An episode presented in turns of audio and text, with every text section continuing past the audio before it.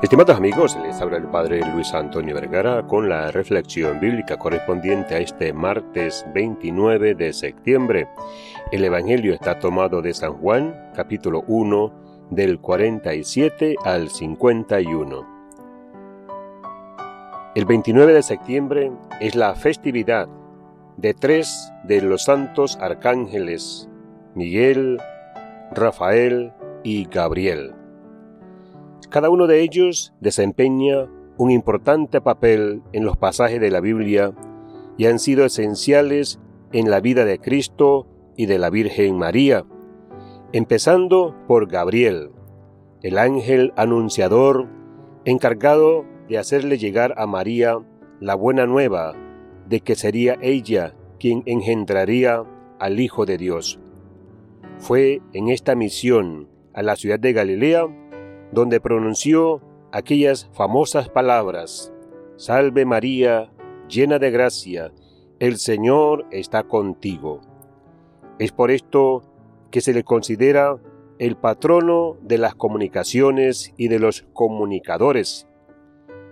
El arcángel Gabriel fue quien apartó la piedra de la cueva en la que Cristo había sido sepultado después de volver a la vida en el primer día de Pascua, después de tres días de muerto.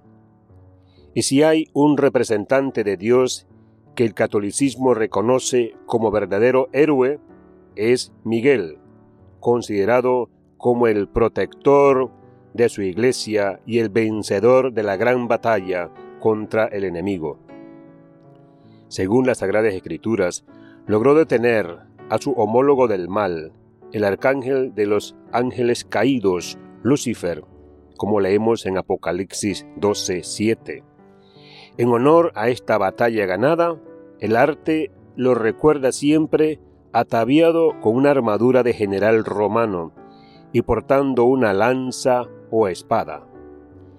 Pero esta no era su única labor como enviado de Dios, sino que también era el elegido para rescatar las almas de los infieles en manos del enemigo, sobre todo cuando se encontraban a escasos pasos de la muerte, por lo que también se le otorga el título de sanador.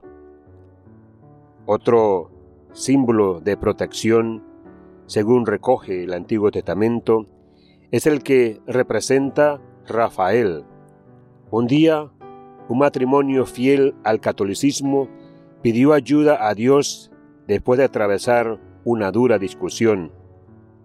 Tobit, un hombre que se había quedado ciego, rogó al Señor que le permitiera morir. Sara, una mujer que se había casado hasta en siete ocasiones y, y cuyos maridos habían fallecido en la misma noche de bodas, por estar presuntamente poseídos por un demonio que estaba enamorado de ella. Fue entonces cuando Dios envió a Rafael para que los ayudara. Gracias a sus misiones, Rafael se ha convertido en patrono de los farmacéuticos.